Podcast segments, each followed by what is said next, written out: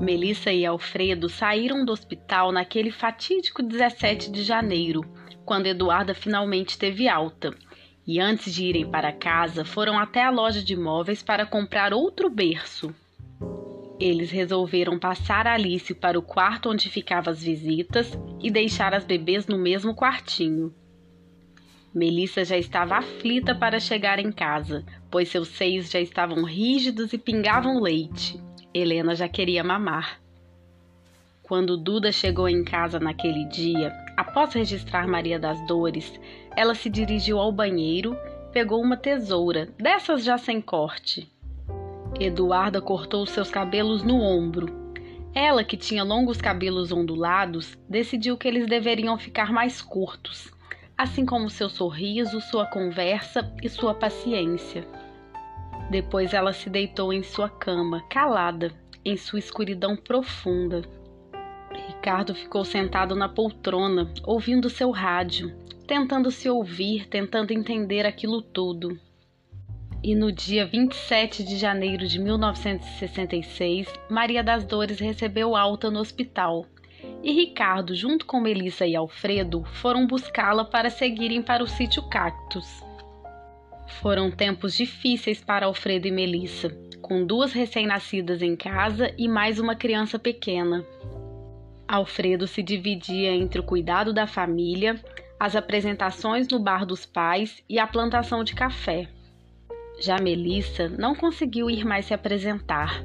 Eram três crianças e duas amamentando. Eram muitas fraldinhas de pano para lavar.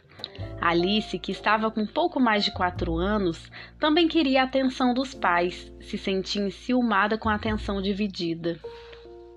Sorte que Melissa tinha Dona Sebastiana para lhe ajudar.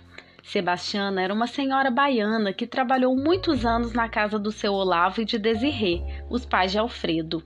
Até chegou a morar com a família por uns anos. Sebastiana ajudava Melissa em tudo. Melissa chamava de Santa Tiana. Ela preparava uma alimentação bem forte para Melissa dar conta de amamentar duas crianças. Era muito feijão, beterraba, inhame, fígado. Santa Tiana.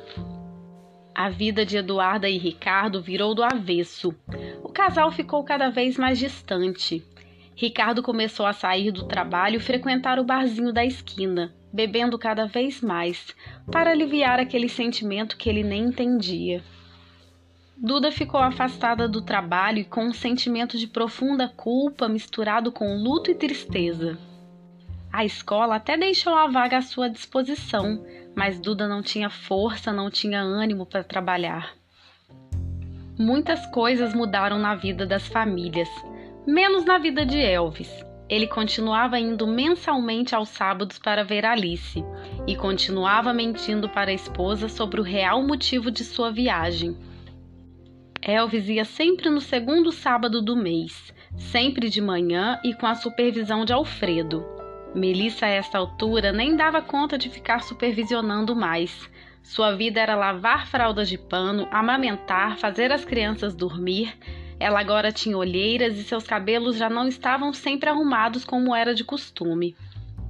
Alfredo e Melissa achavam até bom Alice se distrair e brincar um pouco com Elvis no dia que ele vinha.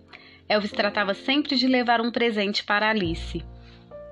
Todas as tardes, Melissa levava Maria das Dores para ver a mãe, e assim foram todos os dias por quatro meses.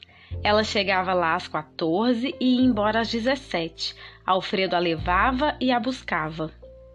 O sítio Cactus não ficava tão longe da cidade e nem da casa de Eduarda. Apesar de ser um local com bastante verde e extenso, bastava 10 minutos de carro pegando um atalho pelo beco do riacho que Melissa já estava na casa da amiga. E os dias seguiam assim. E a história continua.